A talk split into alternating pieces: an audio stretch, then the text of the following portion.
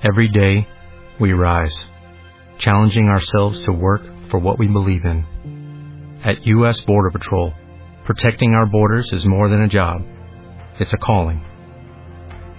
Agents answer the call, working together to keep our country and communities safe. If you are ready for a new mission, join U.S. Border Patrol and go beyond. Learn more at cbp.gov/careers. La sujeción no es un concepto solo para las mujeres. En la Biblia, la sujeción es un concepto aplicable a todo creyente.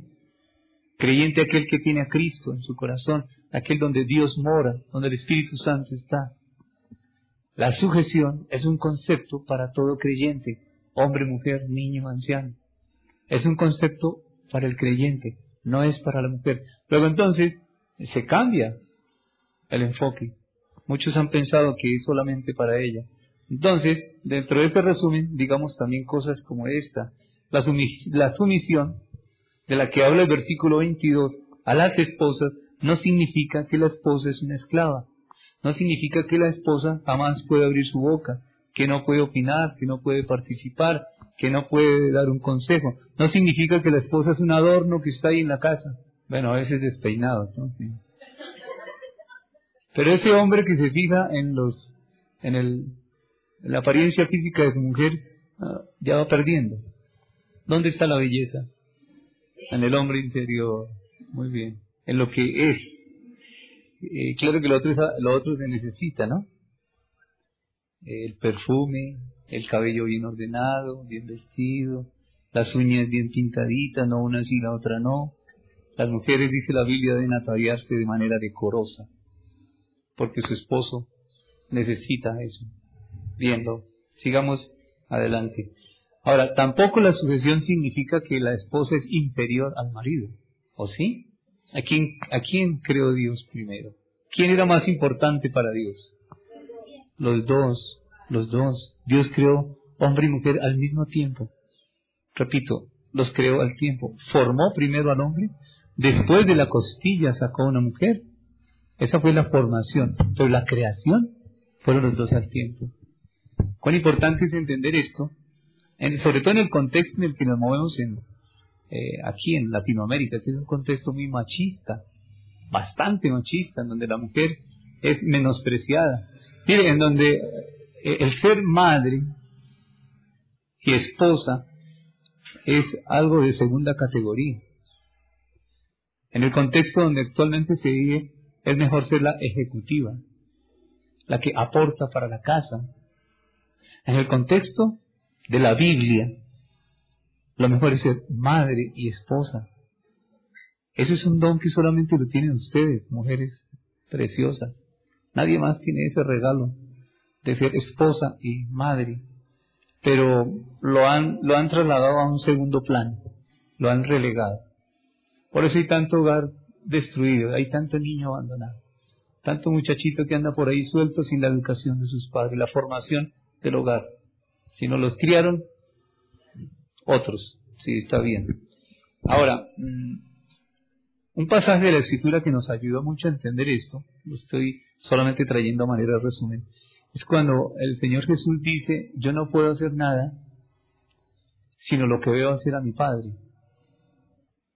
Solamente hago lo que Él dice que haga. Luego uno ve a Jesús bajo la autoridad de su Padre. Y entonces, ¿quién era mayor? ¿El Padre o Jesús? ¿Jesús era inferior al Padre? No, porque es que sujeción o sumisión no es sinónimo de inferioridad de ninguna manera. Dios Padre, Dios Hijo, Dios Espíritu Santo, uno solo, Dios. Y el Hijo dice que se sujeta al Padre, no es que sea inferior al Padre. Cuando la esposa se sujeta a su esposo, no quiere decir que es inferior a su esposo. Ni el esposo debe pensar que él es superior a su esposa. Claro, algunos piensan que como llevan la plata a la casa, entonces son los que mandan. Ese es un concepto equivocado porque es un concepto que viene de fuera. Es un concepto de la sociedad, es un concepto del mundo, es un concepto del diablo, eso no es de Dios. ¿Cuál es el concepto de Dios respecto a la pareja? ¿Recuerdan la comparación que él hace del esposo y la esposa? ¿Con quién se atrevió a comparar el esposo y la esposa? Cristo y la iglesia. Cristo y la iglesia. Mire, esa es la comparación más hermosa que uno puede encontrar en la escritura respecto a la pareja. Comparar al esposo y la esposa con Cristo y la iglesia. Qué lindo. Ah, y si uno va a mirar esta parte,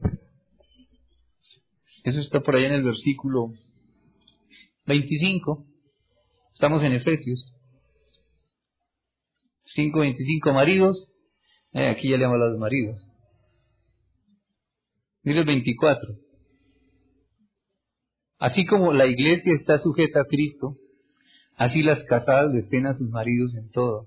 Maridos, amad a vuestras mujeres, así como Cristo amó a la iglesia y se entregó a sí mismo por ella. Estoy haciendo un resumen. ¿Qué le dice al marido? Que ame a la esposa, ¿de qué manera? Cristo amó a la iglesia. Bien. Si vamos a tomar el modelo de Cristo, es más, tenemos que tomar el modelo de Cristo porque es lo que dice aquí la Biblia. Si tomamos el modelo de Cristo y está presentando a Cristo como la cabeza, lo que está hablando de autoridad, y Cristo también es el salvador de la iglesia, ¿o no?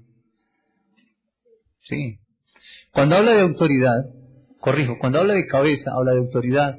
Cuando habla de salvación, habla de amor. Cuando habla de cabeza es cuestión de autoridad en Cristo para la iglesia. Cuando habla de salvación es cuestión de amor en Cristo para la iglesia. Luego, cuando Dios le dice al hombre, usted tiene que amar a su mujer de la misma manera que Cristo amó a la iglesia, le está diciendo, usted, varón, es la cabeza, pero ¿por qué es la cabeza? Porque la Biblia lo dice y entonces ahora ya es la cabeza. No, hay que saber ser cabeza.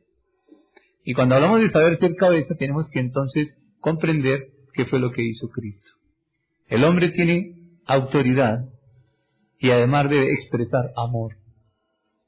Porque Cristo expresó autoridad siendo cabeza y amor siendo el Salvador.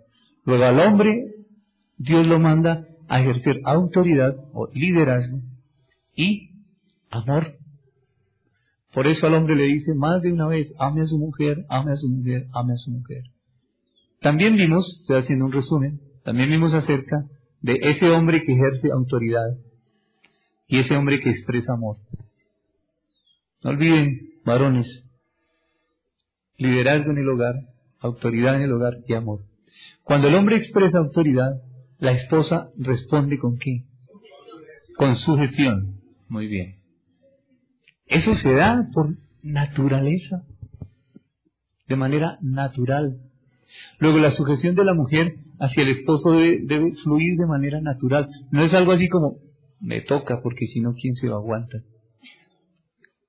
¿Sabe qué pasa con las personas, mujeres que piensan así, o, que les toca de pronto así por alguna cosa? Se amargan, bien sometidas. Ellas, ellas sí viven en esclavitud, viven bajo un yugo de esclavitud. Ni pueden pensar, ni las dejan pensar, están acorraladas en todo momento. Pero cuando el hombre empieza a ejercer la autoridad, fruto de una relación personal con Dios, la autoridad del hombre no es el fruto de lo que su papá le enseñó, no es fruto del modelo que usted vio en la casa. No. La autoridad que usted ejerce en el hogar, esposo, es fruto de una relación personal con Él, con el Padre, con Dios.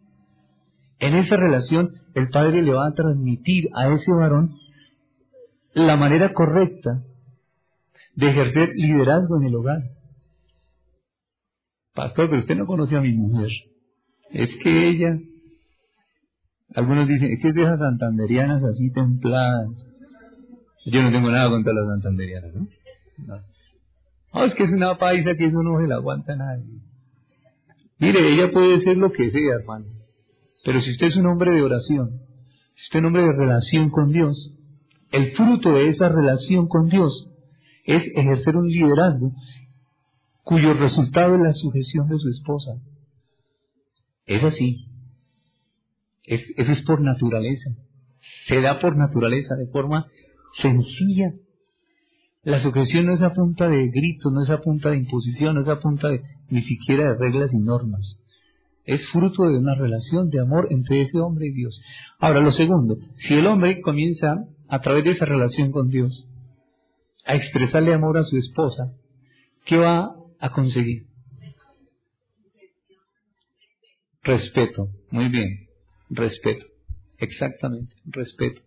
Entonces, ¿cuál es la salida? ¿Ponernos a pelear?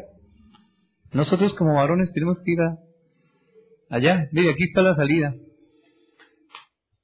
No es aquí de lengua, es aquí en la rodilla.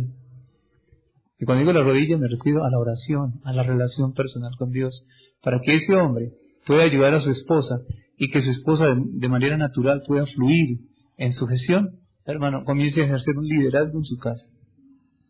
Bien, eso es parte del resumen del que estamos hablando. Bien. Si no hay una relación con Dios, tanto en el hombre como en la mujer, ninguno de los dos va a poder ejercer el rol para el cual Dios nos diseñó. Al hombre para autoridad y liderazgo y expresar amor y a la esposa para respetar y sujetarse. Si no se da bajo esa llenura del Espíritu Santo, solamente habrá conflictos en ese hogar y son cristianos. Está hablando de hogares de creyentes, donde uno solamente encuentra gritos, peleas. Digo encuentra no porque haya ido a verlos, porque uno escucha y sabe que es así. En la consejería eso se, eso se, se, entiende. No debe ser así. No debe ser así. Somos creyentes, hombres y mujeres, entonces debemos, bajo esa dirección del Espíritu Santo, como dice la Escritura, poder tener una buena relación en pareja. Bien. La sumisión es una protección para la mujer. Yo creo que la mujer nunca ejerce tanta libertad como cuando está sujeta a su esposo. Y hablar de libertad es hablar de los dones que tiene tanto dones como talentos. Hablando de las dos cosas. El talento es aquel que es aprendido. El don es aquel que directamente viene de Dios. Usted no lo aprendió. Ya venía usted con ese paquetico lindo allí, hermano. El don de Dios. ¿Don para qué? No sé, para la música, para cocinar, para tejer, para, para lo que sea. Para administrar, para el consejo. Es una persona muy servicial, o es una persona muy organizada, muy ordenada, o es ejerce un liderazgo, qué sé yo, pero hay dones del Espíritu Santo que son dados a la iglesia y cada uno de nosotros los tiene. Pero también hay talentos. Luego, cuando hablamos de que la mujer no es una florecita colocada en un jarrón allá para que todos la miren tan bonita, desaprovechando todos los dones que tiene, es porque si eso está pasando, hay conflictos allí, al interior. Y no debe ser de esa manera. La mujer nunca es tan libre como cuando se sujeta a su esposo y puede desarrollar su papel de esposa, de mamá, de amiga, de amante, de mujer, de todo lo que dice la escritura que es una mujer idónea para ese hombre cuando está sujeta a su marido. Bien, ese es como el resumen de, de las enseñanzas que hemos traído hasta hoy. Vamos a comenzar con la enseñanza de hoy. Entonces, ¿Qué tal si vamos al Salmo número 40? Salmo, libro de Salmos, capítulo 40. Hoy vinieron más, eh, menos hombres, ¿no es cierto? ellos ya sabían dónde iba esto. En cambio, otros están aquí bien arriesgados. Están arriesgando hoy. No, no están arriesgando nada. Estamos siendo edificados profundamente por Dios. Libro de Salmos capítulo 40, versículo 7. Está hablando el salmista y él dice estas palabras. Dije, he aquí, vengo. Hay una decisión. En el rollo del libro está escrito de mí, el hacer tu voluntad, Dios mío, me ha agradado, y tu ley está en medio de mi corazón. ¡Wow! Diga, eso está como bueno, ¿no? ¿Quién podría decir, el sujetarme a mi marido, oh Dios, me ha agradado. Suena bonito, ¿no? Y digámoslo de otra forma, eh, eh, el amar a mi esposa, Dios mío, me ha agradado y tu ley está en medio de mi corazón. ¿Cuántos maridos se levantan por la mañana y abrazan a su esposa? Lo primero que hacen. Amén, pastor, ¿sí? ¿Sabe que hay un versículo en la Biblia, en Romanos capítulo 13, en donde dice que no le debemos deber nada a nadie, que debemos pagar todas nuestras deudas? que solamente hay una deuda que no se puede pagar. Una. Y es el amor al prójimo. Siempre vamos a estar endeudados. Es decir, siempre, siempre vamos a tener la oportunidad de amar al prójimo. Y es permanente. ese amor al prójimo. Entonces, ¿qué está diciendo? La única deuda es una deuda de amor. Luego, cuando usted se levanta por la mañana, ya está endeudado. ¿O no? Sí, ya el saldo está en rojo. Apenas usted abre los ojos, ya le está debiendo amor a su prójimo. El prójimo que tiene más cerquita, ¿cuál es? El marido, la esposa, la mamá, los hijos. Sí, claro. Y esa debe ser una expresión de amor natural. Así es que, mm, leamos otra vez el versículo. El hacer tu voluntad, Dios mío, me ha agradado. Y tu ley está en medio de mi corazón. Eh, a la mujer en el versículo número 8 le está hablando de sucesión, él está hablando de respeto. Pero también al hombre, en el versículo 8, le está diciendo que debe agradarle, debe deleitarse en la autoridad, en el hogar, y también expresar amor en el hogar. Eso nos ayuda y nos, nos centra mucho. Bien. Así es que después de estas enseñanzas yo creo que eh, uno sale a, como a a compartir con su pareja, ¿no es cierto? Sí, algunos. Bien. Miremos Juan capítulo 4 ahora. Juan capítulo 4. Estos dos versículos es para que usted entienda dónde debe estar el mandamiento, hombre y mujer, dónde debe estar ese mandamiento de la sujeción y el respeto, el amar y el ejercer autoridad.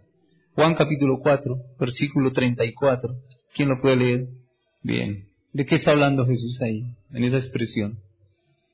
Es muy general, ¿no? O sea, se puede leer el versículo solo, sin contextualizarlo con todo lo demás. Es muy general. Mi comida es que haga la voluntad del que me envió y que acabe su obra. Punto.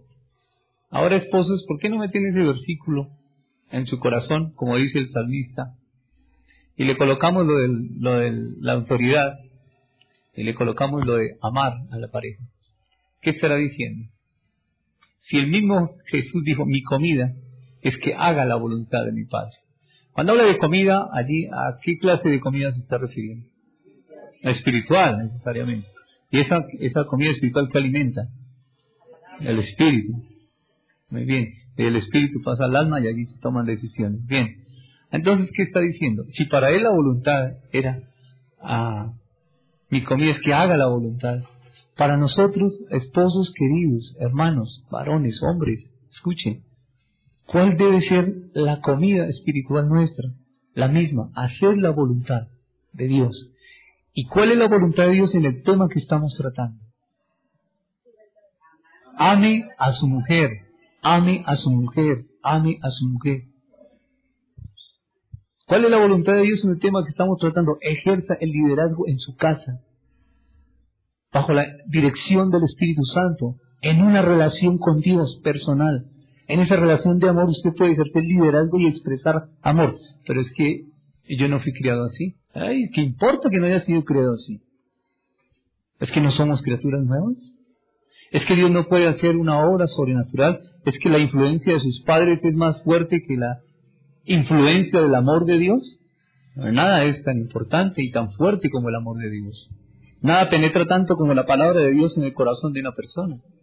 Así es que sí, amados hermanos, sí podemos como varones expresar amor. Así su papá nunca en la vida le haya dado un abrazo.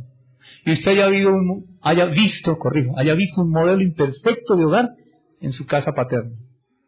Así tenga los modelos más equivocados de la sociedad y de la televisión, los medios de comunicación.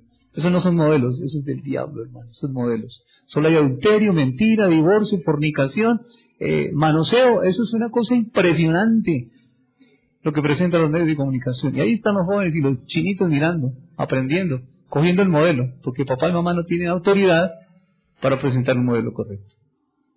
Entonces, ¿qué tal si los hombres metemos estos dos versículos en uno, en el tema que estamos tratando?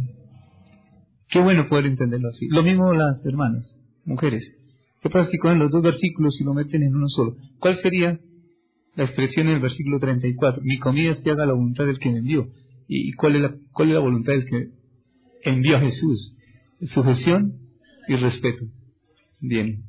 Avancemos un poquito más entonces en esto.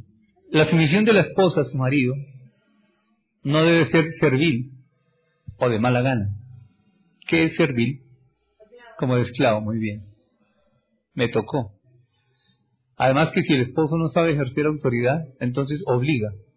Expresiones como, no se me ocurre ahorita alguna, pensemos, eh, no sé, si no hace tal cosa no le doy para el mercado, no sé, cosas así. Eso es una manipulación. Y entonces a ella le toca porque es que si no lo hace, él maltrata a los niños. Igual. La sujeción es fruto también de una relación con Dios. Si una mujer no tiene una relación con Dios, con un marido bien difícil, ahorita lo vamos a mirar, wow, le va a ser muy difícil. Y termina eso en pelotera, pelotera aquí. Pelota va, pelota viene. eso golpe va, golpe viene. Palabra va, palabra viene. Herida va, herida viene. Y son heridas con base en palabras. A veces no son ni, ni, con, ni físicamente, sino con palabras. Ah, es que usted, mi mamá sí me decía que no me casara con usted, que era sinvergüenza. ¿Qué es eso? Palabras que van hiriendo. Bien. No debe ser de mala gana, porque así nace la amargura. La amargura en el corazón de una mujer puede nacer de esa manera cuando le toca ser servil, como la sirvienta hay algunas esposas que se sienten la sirvienta de la casa. Solamente es para lavar y planchar y no las tienen en cuenta para nada más. Un esposo que no tiene en cuenta a su esposa para tomar decisiones, pues ¿qué es? La muchacha de la casa. La silla de montar. Qué expresión tan, tan fea, pero es así. Solamente para la relación de pareja y no más. Horrible. ¿Verdad que sí? Eh, pero todo eso tiene solución. Miremos esto. Efesios capítulo 5, versículo 33. Leamos algo allí que nos va a ayudar en este tema. Por lo demás, cada uno de vosotros ame también a su mujer, como a sí mismo, y la mujer respete a su marido. Le dice al hombre que ame a su mujer como a sí mismo. ¿Cómo es amar a la mujer como a sí mismo? Si le toca a un hermanito que hable. ¿Qué significa amar a la mujer como a sí mismo? Vio a su mujer y dijo, esto es carne de mi carne y hueso de mis huesos. Del varón fue tomada. Pero esa expresión se perdió, hermano. Esa que tú me diste, ¿sabes? Esa. No, no, no, han visto el celular que a veces timbra y el esposo dice, uy, me está llamando la fiera, la fiscalía, el ministro de gobierno. Son expresiones groseras para referirse a una persona, a una mujer que fue hecha de sí misma. Ah, Giovanni lo está enfocando muy bien. Cuando Adán vio a la mujer, dijo, esto salió de mí. Entonces, ¿cómo tiene que verla? Bien, ¿cómo debe amar el hombre a su esposa? Y, y si uno como, uno como hombre coge una cuchilla y se, se saja, ¿cierto que no lo hace? Entonces, ¿por qué a veces maltratamos a las esposas con las palabras? A veces, ah, mira, hay hombres muy sutiles ¿no? Muy sutiles. Eh, y los chistes que hacen con respecto a las esposas las hacen sentir a ellas atadaditas, inferior. Eh, ¿cómo, debemos, ¿Cómo debemos ser de cuidadosos con todo esto? Debemos ser muy cuidadosos con esto. Muchísimo. Por eso necesitamos una relación personal con Dios, de amor. De lo contrario, vamos a estar maltratando a nuestras esposas y ellas a su vez maltratando a, a los hombres. Bien, pensemos en, en esto. Escuchen bien esto que, quiero transmitirles. Cuando el esposo, comienzo con el hombre, cuando el esposo ejerce un liderazgo correcto en el hogar, fruto de la relación, ¿qué hace la esposa? Ya lo vimos. ¿Qué hace? Cuando él ejerce liderazgo, ella se sujeta. Muy bien. Entonces, cuando ella se sujeta, no, hagamos el ejercicio completo. Haber una parejita por aquí. Vengan los dos, pues ya. ah, ya les ganaron ahí. Piensen en esto. Escuchen, es un ejercicio solamente, pero sé que lo vamos a entender. El, el hombre empieza a ejercer un, un liderazgo en el hogar. Cuando el hombre ejerce un liderazgo en el hogar, correcto, por la relación personal que tiene con Dios, ¿qué pasa con la esposa? ¿Qué hace ella? Ah, entonces, voltees para acá. Ahí, ahí, ahí nomás, ahí. Mírelo ahí. Ahí, ahí está. Es, se sujetó. Es un ejercicio solamente. Cuando ella se sujeta al esposo, ¿Sabe lo que pasa con ese hombre? Súbase aquí, hermano. Sí, señora. Exactamente. Crece en su liderazgo. ¿Por qué creció? Ah, por la sujeción de ella. Y cuando ese hombre crece en liderazgo, y así con el otro ejemplo también, así con, con cuando le expresa amor a ella, ella entonces lo respeta. Entonces, cuando ella expresa, él expresa amor y ella eh, le respeta, él crece también. Él crece. ¿Qué está haciendo ella? Lo está, lo está, haciendo crecer. ¿Sabe lo que están haciendo esas mujeres lindas? Miren bien lo que está haciendo ella. Preparando un ministro. Eso es lo que ella está haciendo. Así salen los ministros.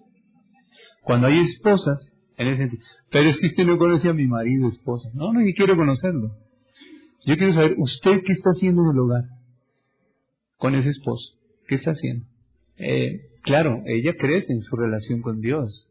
Claro, que sí. No es que los dos son uno. Si él crece, ella siempre va a estar ahí, creciendo, creciendo, creciendo, creciendo, creciendo con él. Siempre. No estoy diciendo que el fracaso de los maridos es resultado de que ellas no se sujetan. No estoy diciendo eso. Les estoy explicando la parte positiva. La parte de lo importante que es tener los dos una relación con Dios. Esa mujer está preparando un ministro. Mujeres, gócense en eso, alégrense en eso porque pueden hacer eso. Así es. Y entonces, ahora el caso contrario, ahora sí, hermano. Cuando, cuando esta mujer se sujeta a ese marido, porque él ejerce un liderazgo, y como ella se sujetó, él crece en el liderazgo, ella en qué crece también. Lo mismo. Sujeción a su esposo. ¿Y sabe qué pasan a ser los dos? Un, un equipo. Exactamente. Y para ella, para ella entonces va a ser un deleite Mire bien, ya no es servilismo. Para ello va a ser un deleite sujetarse a ese hombre. Porque ese, cuando ella se sujeta a él, ¿a quién se está sujetando? Al que le está diciendo a él ejerce autoridad, pero la de él, no la, la del hombre. Entonces ella crece en su relación con Dios, en su relación con su marido, los dos crecen como pareja y son uno. Ahora sí, son uno, son un mismo equipo. Y para ella va a ser un deleite sujetarse a ese marido, para ese marido va a ser un deleite eh, comprarle la chocolatina que le gusta, el detallito, el romanticismo, y entonces empezamos a vivir una vida feliz. Y no es complicada. Esto no es de ir a Carulla y comprar. Esto es de relación personal con Dios. El cristianismo no es religión, es relación. De el hombre con Dios, porque Dios sí quiere relacionarse con nosotros. ¿Está bien? Gracias, hermanos. Cuando ese hombre crece, aparece en la mujer algo muy bonito, que lo hemos visto y que la Biblia también lo dice. Cuando el hombre crece, eso, eso se va dando poco a poco. Cuando los dos van creciendo, en la mujer aparece algo que se llama admiración por su esposo. ¿Cuántas mujeres admiran a su marido? Oh, pastor. La admiración es el resultado. Ahora, no estoy hablando del ego, entiendan bien eso. La admiración es algo que se va desarrollando en la mujer como resultado del liderazgo y del amor de, ese hombre. Ella empieza a admirarlo. Empieza, tengo aquí una frase que a mí me gusta, admirar, honrar, estimar, alabar. Ahí es cuando, cuando, cuando eh, la escritura nos dice de Sara cómo se dirigía a su esposo. ¿Recuerdan? ¿Cómo le decía? Mi señor, mi señor Parrado. Las señoras se ríen. Y, mi marido supiera. Mi señor allá Ramírez. Mire, cuando esa mujer le decía mi señor, es porque admiraba a ese hombre, alababa a ese hombre, lo estimaba, lo honraba. ¿Pero por qué? Porque Abraham tenía una relación personal de amor con Dios. Abraham dependía en todo momento de Dios. Los que han leído la historia de Abraham saben quién es Abraham. Pues bien, mujeres, miren a sus esposos depender de Dios. Ese hombre no es honrarlo por honrarlo, eso aparece de manera natural. Es, es una cosa natural, no es una cosa que como soy cristiana entonces voy a honrar a mi marido. Tiene que ser de manera natural. Para aquellas personas que tienen, mujeres que tienen esposos no creyentes, ahorita vamos a ver qué es, o que eso es bien difíciles Ahorita vamos a mirar también la escritura que dice, bien, versículo 33, estamos parados allí. Por lo demás, cada uno de vosotros ame también a su mujer como a sí mismo y la mujer respete a su marido. Bien. Ahora, la sujeción no es algo que a veces se haga y a veces no. La sujeción es algo de, de siempre. O sea, no hay casos particulares en donde me sujeto y otros no me sujeto. No, la esposa se sujeta al esposo siempre ciento por ciento siempre.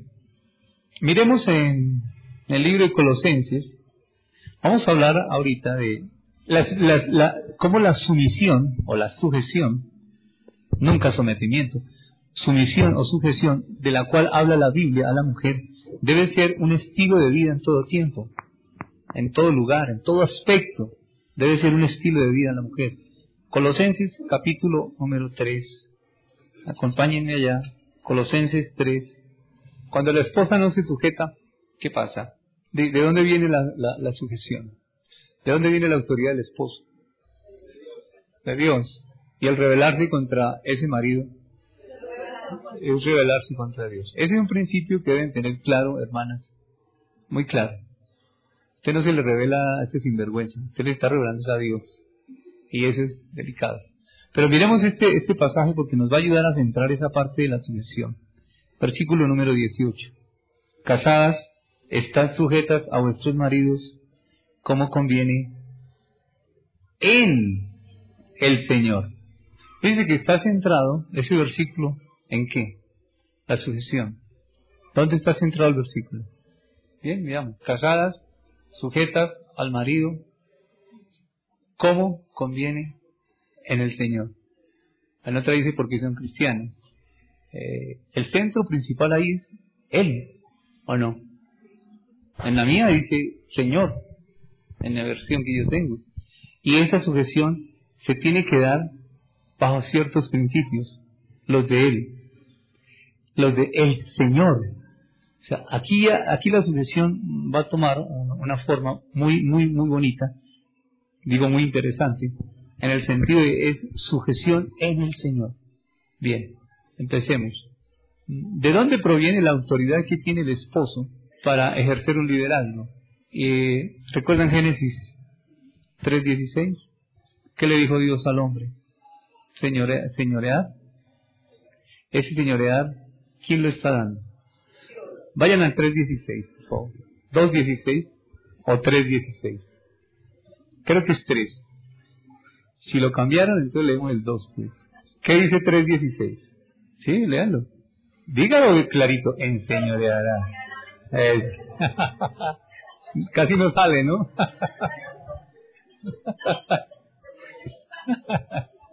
sí, es así. Compremos esa versión, ¿no? Tiene la importancia de tener diferentes versiones para poder ubicarnos.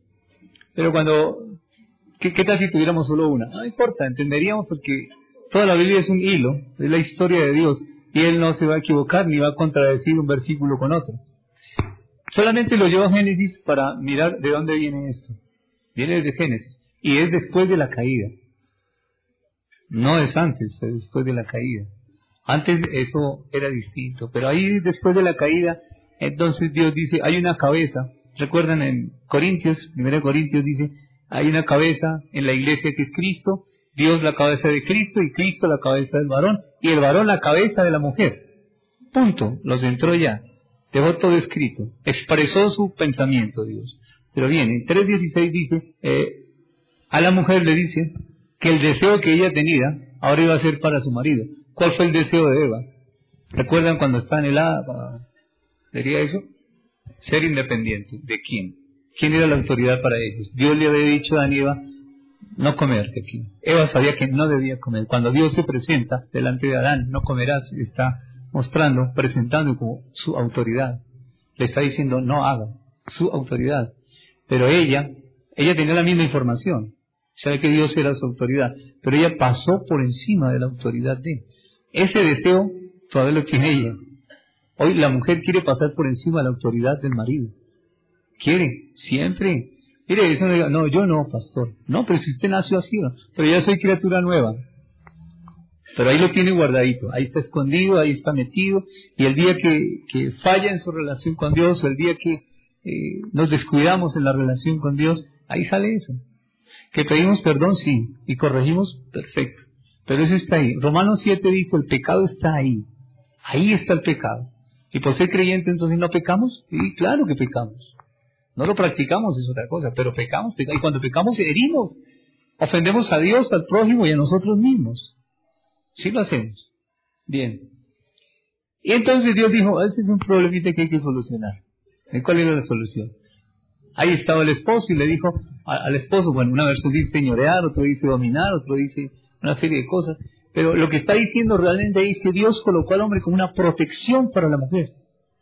Nosotros hacemos así, ¿no? Una protección para la mujer. No quiere decir que ella esté por debajo y que él está por encima, de ninguna manera. No es eso, inferioridad. No estamos hablando de inferioridad. Estamos hablando de protección de parte de Dios para ella. Pero para que el hombre pueda ejercer protección sobre la mujer, entonces nos vamos a lo que ya escudriñamos y dice que el hombre tiene autoridad, así como Cristo es la cabeza de la iglesia, así el hombre es la cabeza de la mujer, luego autoridad. ¿Qué medio de protección le dio Dios al hombre para cuidar a esa mujer? Autoridad. Autoridad. Y, no es dominio en el sentido de manipular o esclavizar. Es dominio en el, en el mismo sentido en que Dios le dijo ahora sí en el capítulo 1 a, a Adán y Eva que iban a ejercer dominio. ¿Se acuerdan? Sojuzgar la creación es dominar. Pero ese dominar es con base en la relación con Dios. No es un dominar de que me quito la correa y hago lo que quiero, porque aquí mando yo.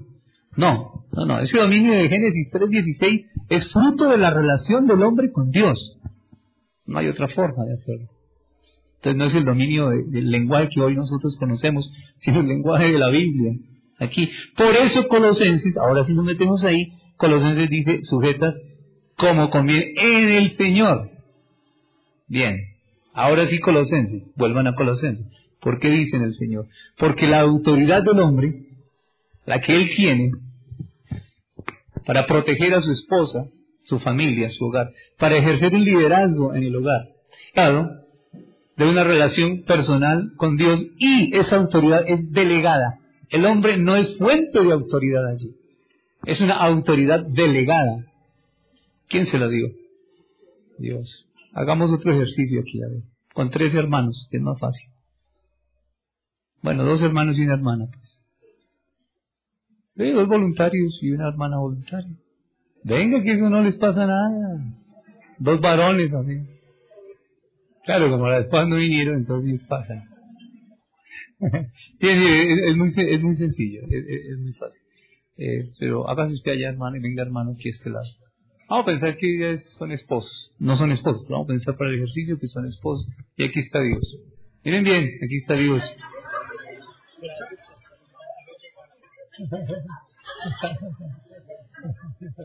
Bien, aquí está Dios. Escuchen bien, escuchen bien. Eh, la, autoridad que, tiene el hombre sobre la esposa es el resultado de la relación que él tiene con Dios. Él, Dios, delega en él autoridad para proteger a la esposa. Protección, cuidado, amor, todo lo que ya hemos visto hasta hoy. Cuando esta relación se ve empañada, no dije rota, ya es creyente, esa nunca se va a romper.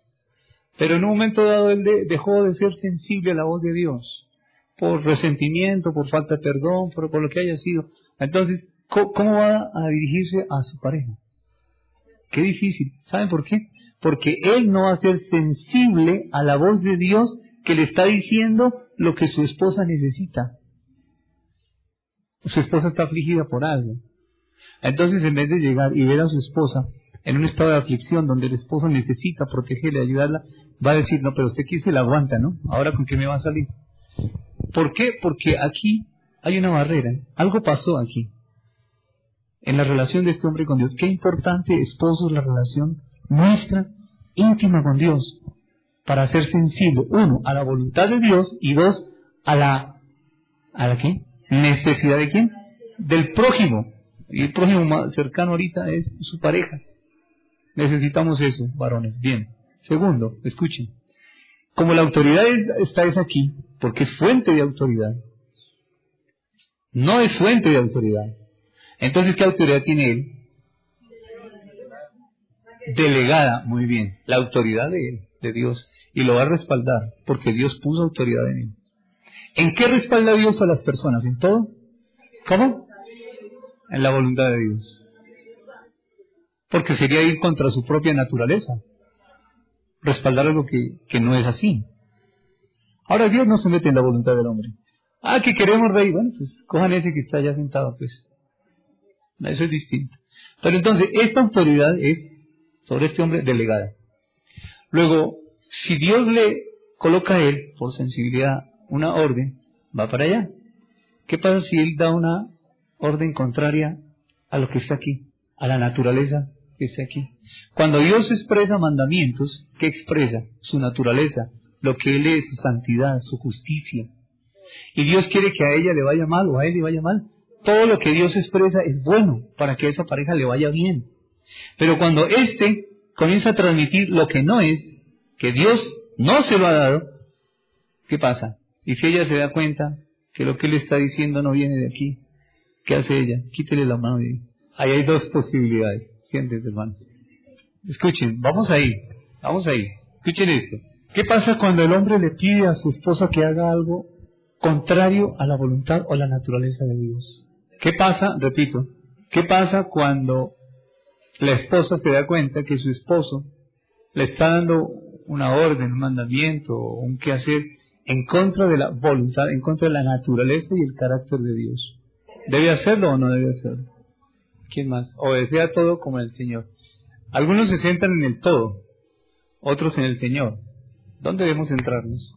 Bien, lean otra vez el versículo. Casadas estén sujetas a vuestros maridos como conviene en el Señor. No, pero ahí está usted brava. Ahí no está opinando. Ella dice que tiene que si el esposo dice no, aborte porque ya tenemos tres muchachitos, eso no más, eso hay que abortar. Entonces ella tiene que ir a abortar.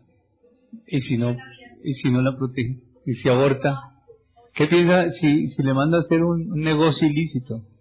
¿Qué hacemos? ¿Qué hace esa mujer? Si le manda a abortar, ¿qué debe hacer esa mujer? ¿Cómo es la relación del hombre con Dios? ¿Personal? Ah. ¿Y a quién le va a pedir cuentas Dios? Por la esposa. ¿Al hombre o a la mujer? cada quien dará cuenta de sí o no. O le va a preguntar, bueno, ¿usted qué fue lo que su marido le dijo? No, pero fue que él me dijo, entonces yo lo hice. Ah, entonces castigamos a su marido.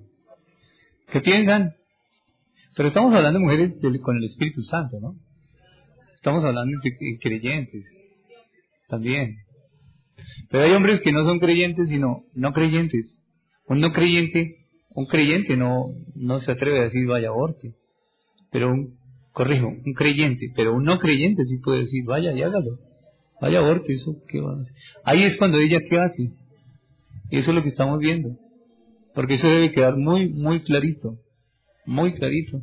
Y cuando un creyente da, da, un, da una orden también, fuera de, de contexto, fuera de la naturaleza de Dios, ¿qué hace? ¿Es creyente o no es creyente? Bueno, estamos hablando, estamos hablando, estamos hablando de situaciones cuando el mandamiento es contrario a la naturaleza de Dios. No, no es que yo no esté de acuerdo con que no me deje ir a una fiesta, no, entonces me voy. No, eso no es contrario a la naturaleza, eso es disciplina, eso es orden en la casa, ¿no? Es, un poquito diferente. No, el que tiene el Espíritu Santo, eso sí es. Estamos partiendo, estamos partiendo de ahí que tiene una relación, sí. Eh, para los hermanos de atrás, ella está diciendo que si siempre hay que hacer lo que dice el esposo, el papá o las autoridades, entonces ¿dónde queda la voluntad de Dios para que yo pueda decidir por medio de una relación? Esa es una pregunta. Bien, entonces, ¿qué hacemos? Pues unos que se suelten y otros no. Mire, es que este es el momento en el cual usted puede participar y expresar lo que dice y aportar. Bien. ¿Tarea? Bien. Diremos entonces lo que nos, nos quiere enseñar Dios en todo esto. Si hay un pasaje en la Escritura Ustedes lo mencionaron en el libro de Hechos de los Apóstoles. Cuando a los apóstoles se les ordena, se callan. Y era, ¿quién le estaba diciendo a ellos que se callaran? ¿Quién era? El Sanedrín. La autoridad religiosa del momento. Y ustedes no van a hablar más de eso. Y estaba el gobierno romano ejerciendo autoridad allí también. Y ustedes no, y ya había venido el Espíritu Santo. Y es Nuevo Testamento que Jesús ya ha muerto y ha resucitado. Porque es, una doctrina de este tiempo. Y está diciendo los apóstoles, ¿a quién le hacemos caso? ¿A estos que tienen autoridad, como decía Harley, pero no la saben ejercer? ¿O a Dios? ¡Wow! ¿Y ellos qué hicieron? Ellos siguieron hablando la palabra. Se fueron contra una autoridad delegada por Dios, pero esa autoridad ellos no sabían ejercerla. Esos fariseos colocaron más leyes para respaldar la ley. Luego, ellos, ¿qué tenían de la autoridad de Dios? Nada. ¿Por qué no tenían nada? Porque pusieron sus propias leyes, sus propias normas. Es cierto, cada persona, y sobre todo creyente, tiene la autoridad. Pero hay personas que no saben ejercer la autoridad. Hay padres inconversos que tienen autoridad, pero no saben ejercer la autoridad. Entonces eso no se llama autoridad, eso se llama poder. El poder engendra miedo, la autoridad engendra respeto siempre. Dios no ejerce sobre nosotros poder, ejerce su autoridad, que es que viene de su santidad. Wow, eso es distinto, hermano. Totalmente diferente. Una cosa es poder y otra cosa es autoridad. El poder engendra miedo. La autoridad engendra siempre respeto. En la autoridad siempre hay una relación personal. Siempre hay una relación íntima. En el poder no hay una relación íntima. Hay un servilismo y hay una imposición de hacer las cosas. Entonces sí hay padres que ejercen poder. Y hay esposos que ejercen poder y el poder no es autoridad. El poder viene de una naturaleza contraria a la de Dios. De Dios, por su naturaleza, solamente puede salir autoridad como fruto de la santidad de Él y de su justicia. Es diferente. No confundan poder con autoridad. El poder es, se hace así porque es así y punto. Eso es poder. Esa no es autoridad. Mira, sentémonos y hablamos. No se debe hacer así por esto, por esto, por esto y por esto. ¡Guau! ¿Qué le dijo Dios a Adán? Le dijo, Adán, si tú comes, te mueres. ¿Está bien? O simplemente dijo, no coma. Y lo dejó así. El no coma, ¿qué es? Poder. Esa no es la expresión de la naturaleza de Dios. La expresión de la naturaleza de Dios, si tú comes, pasa esto. Ah, eso es autoridad. Porque está expresando una relación íntima con el, con el sujeto. En ese caso era Adán. Cuando ese padre que no conoce a Dios, escuchen bien, ese papá que no conoce de Dios se sienta a hablar con sus hijos, porque hay padres que, que no son cristianos, hermano, y dan mejor testimonio que algunos creyentes, por favor. Entonces ese padre que no es creyente se sienta y le habla a su hijo, le habla, le habla, le habla, autoridad. No es creyente, pero Dios está ahí en la vida de esa persona. Usted dirá, pero no tiene Espíritu Santo. Y la Biblia dice, Dios no escucha al pecador, pero si alguno hace su voluntad, a ese lo escucha. No tiene que tener el Espíritu Santo. Bueno, corrijo, sí deben tener todos el Espíritu Santo. Pero si ese hombre no tiene ese Espíritu Santo, Dios está ahí. ¿Sabe por qué? Porque tal vez tiene un modelo bueno de su hogar. En su crianza recibió buenos modelos. Y los buenos modelos que son de Dios ¿A dónde van a llegar? Al corazón. Cuando un católico va a misa, ¿qué escucha? La palabra de quién? De Dios. Esa palabra de Dios que lee el sacerdote allá porque lee la Biblia, ¿a dónde llega? Es viva y eficaz y más cortante que toda espada y penetra hasta aquí. Ellos la tienen aquí también. Que no han desarrollado una relación con Dios y no tienen el Espíritu Santo es otra cosa, pero la palabra de Dios sí está ahí. ¿O no? ¿Por dónde viene la fe? ¿Y oír qué? ¿Y qué leen los sacerdotes en la iglesia? La palabra de Dios. Entonces sí tienen allá la palabra. Que no hay una relación, que no la entienden es otra cosa. Que tienen un velo en los ojos es otra cosa. Lo tienen. Y no pueden, no pueden entender los pensamientos de Dios. Pero tienen allá en su espíritu, sí tienen la palabra de Dios. Pero no la entienden. Están en tinieblas todavía. Tiene que caérseles el velo para poder tener una relación de amor con Dios personal. Una cosa es ejercer poder y otra cosa es autoridad de Dios. Es distinto. Y eso de que vaya aborte es ejercer poder. Eso no es autoridad dada por Dios. De ninguna manera, porque Dios no es contrario a su naturaleza. Jamás. ¿Qué debe hacer una esposa cuando la orden va en contra del carácter y la naturaleza de Dios? ¿Qué va a hacer, qué hace una esposa cuando su esposo quiere ejercer poder y no autoridad? Quiero expresar lo que yo entiendo. Lo que yo entiendo. Pero usted debe, en su relación con Dios, hablar con Él. Lo que yo entiendo es esto, cuando, cuando una orden va en contra del carácter y naturaleza de Dios, la esposa no está obligada a hacer lo que su esposo dice. Porque eso es poder, no autoridad. La autoridad expresa santidad y justicia. El poder expresa manipulación y servilismo. Eso es diferente. lo entiendo a la luz de la escritura. Tanto para hijos y padres, que eso lo, vemos después, hablemos solamente de esposa. Aún así, aún así cuando la esposa deba, escúcheme bien esto, cuando deba desobedecer por motivo de relación con Dios, por motivo de conciencia, porque cada ser humano en su espíritu tiene la conciencia y en la conciencia está lo que es bueno y lo que es malo según Dios, no según el hombre. Entonces, por, asunto de conciencia, por saber qué es bueno y qué es malo según Dios, y ella debe desobedecer, debe explicarle a su pareja, a su esposo, con calma, claramente las razones, asegurándole al marido su amor y su lealtad a su esposo, asegurándole a su esposo lealtad, asegurándole a su esposo eh, amor, mostrarle el amor, demostrarle el amor de manera variada, continua, tangible. Lo está haciendo es porque tiene una relación personal con Dios. Luego, cuando hay una, un mandato en contra de la naturaleza de Dios, yo entiendo que la esposa debe sujetarse a Dios y no al esposo.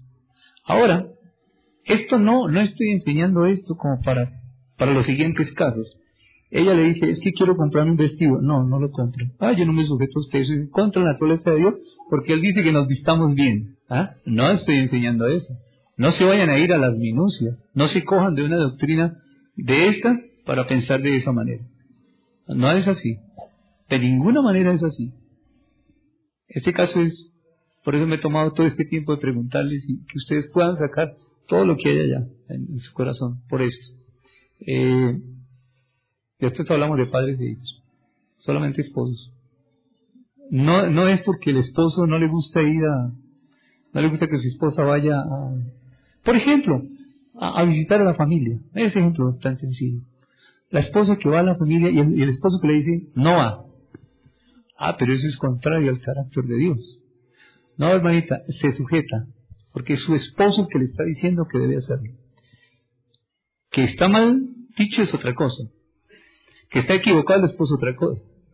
Pero ese esposo va a aprender a través de ese error que está cometiendo con usted si usted se sujeta en amor a su esposa. ¿Me entiende lo que le estoy diciendo? Es diferente. Ese hombre sí tiene autoridad. Ese hombre no ha perdido autoridad. Simplemente está equivocado. Y es una buena oportunidad para que esa mujer, por medio de la relación con Dios, se sujete a su esposo, ame a su esposo, respete a su esposo y el esposo pueda crecer. En medio de los errores, nosotros los esposos crecemos cuando encontramos una mujer que está respaldando y apoyando. No el error, sino el esposo. Y la relación con el esposo. ¿No entienden lo que quiero decir? Porque alguien podría salir, como decía Harley, pensando aquí, ah, entonces hagamos lo que queramos. Porque es que la Biblia dice otra cosa. No es así. Y no estoy hablando de esa manera. La esposa sí debe sujetarse al esposo. Claro que sí, por supuesto. Y si no todo lo que hemos transmitido en estas enseñanzas, ¿qué sería? Pero escuchen cuando habla del carácter y la naturaleza de Dios. Es decir, en contra de su naturaleza, en contra de su santidad y su justicia. Es decir, en contra de eso. Cuando se va en contra de eso, se obedece a Dios y no a los hombres. Pero aún así, debe hablar con su esposo, sentarse con su esposo, expresarle lealtad y amor a su esposo de manera tangible y real. Y explicarle por qué debe ser de esta manera. Así es diferente. Eso no rompería la relación de la pareja, no debería romper la relación de la pareja. Bien, es como yo lo entiendo. Usted ora, usted tiene todos los versículos de aquí, los mismos versículos que, le, usted le tiene, los leí yo. Los mismos. Es como yo lo entiendo. Eh, usted ore, hable con Dios, relacione con Dios, y Dios le dará luz y entendimiento y para compartir acerca de esto. Bien, pasemos a lo siguiente. Me quedan unos minutos apenas. Mm. Miren Proverbios capítulo 21, versículo 9. Bien, encerrado en la terraza, ¿no? Es mejor vivir allá como arrinconadito allá, allá, que en una casa espaciosa con una mujer que, ¿qué es eso? Cantaletosa, dice. Escuchen, hijos, eh, escuchen, mujeres, eso de la cantaleta no funciona, hermano. La mujer cantaletosa, dice la Biblia, el hombre no quiere vivir con esa mujer. Y hay maridos que les toca, les toca la cantaleta, la cantaleta, la cantaleta. Pero lean ahora el 19, a ver qué dice. ¿Por qué sea, por qué sea esa cantaleta y esa, y esa pelear y pelear y pelear y pelear y pelear? Porque, escúchenme bien, hay, hay esposas que son creyentes y esposos que son no creyentes. Y entonces, como la esposa es creyente, ella se cree la espiritual de la casa. Entonces ella cree que el marido se debe sujetar a ella, porque ella es la espiritual. Al contrario, si usted es la espiritual, usted lo que tiene que dar testimonio, ganará a su marido por la manera como usted se comporta, la forma como usted toma decisiones, la forma como usted, mujer creyente, se dirige a su esposo no creyente, lo va a ganar. Entonces, ¿dónde queda esa cantaleta? No, hay mujeres espirituales que creen que súper espirituales, pues, porque el marido nada. Y hay esposos que son no creyentes y dan mejor testimonio que las esposas creyentes. Por ser espiritual la mujer o creyente, no quiere decir que sea la cabeza. La cabeza, así el esposo, sea no creyente, y ella creyente, él sigue siendo la cabeza. Y Dios va a hacer algo a través de esa relación. Mujer, esto es una, esto es una, esto es una aventura en el Señor muy bonita. Se dirá pastor, muy bonita. Pero es verdad. Si usted piensa tener una relación con Dios y ese hombre no creyente, usted va a ver el resultado en la vida de ese hombre por la conducta suya, por como usted, mujer, tome decisiones y se dedica a su esposo, lo va, lo va a recibir. Claro que sí, por supuesto, va a cambiar. La otra aspecto de la sucesión es al liderazgo de la iglesia, ¿no? Algunos. Bueno, eso era antes, cuando las señoras permanecían todo el tiempo en la iglesia porque el pastor decía, tiene que estar aquí, aquí, aquí. ¿Y dónde está el hogar? Por eso muchos esposos andan en contra de el cristianismo o, de la, o del pastorado, porque hay liderazgo de, de poder. Ese es el liderazgo. Una cosa ya lo vimos, ¿no? Autoridad y otra cosa es poder. Ese es un liderazgo de poder, donde subyugaban a las hermanas y tenía que estar ahí me he dicho, 24 horas al día, pues sí, no, no es así. Hoy hemos aprendido en verdad que no es de ninguna manera así. Bien. A mí me parece tan, tan, tan importante hacer notar esto, como el llamado de una mujer, el ministerio de una mujer tiene mucho que ver con el marido y los hijos, más que con el pastor y la iglesia, con el esposo y los hijos. Y el, ministerio del esposo tiene que ver más con la esposa y los hijos que con la iglesia. Porque es que eso es iglesia. Papá, mamá, hijos, ¿qué son? Por favor, es una iglesia. Ya que nos reunimos aquí como familia, es otra cosa, y somos el cuerpo, y disfrutamos y aprendemos y somos enseñados por Dios. Pero el hogar, el hogar es primero, es lo fundamental, hermano, no es la iglesia. Primero es Dios, su relación con Dios, su pareja, su familia, la reunión en torno a esa familia y esa familia en una relación con Dios. Cuando eso esté funcionando, péguese entonces a otra familia a otra, y ahí viene a formar este grupo, lo que estamos haciendo nosotros. Pero necesitamos, necesitamos entender clara eso, primeramente la familia. No es el líder el primero, siempre será la familia. Bien. Waiting on a tax return? Hopefully it ends up in your hands. Fraudulent tax returns due to identity theft increased by 30% in 2023. If you're in a bind this tax season, LifeLock can help. Our U.S.-based restoration specialists are experts dedicated to helping solve your identity theft issues. And all LifeLock plans are backed by the Million Dollar Protection Package. So we'll reimburse you up to the limits of your plan if you lose money due to identity theft. Help protect your information this tax season with LifeLock. Save up to 25% your first year at LifeLock.com slash aware.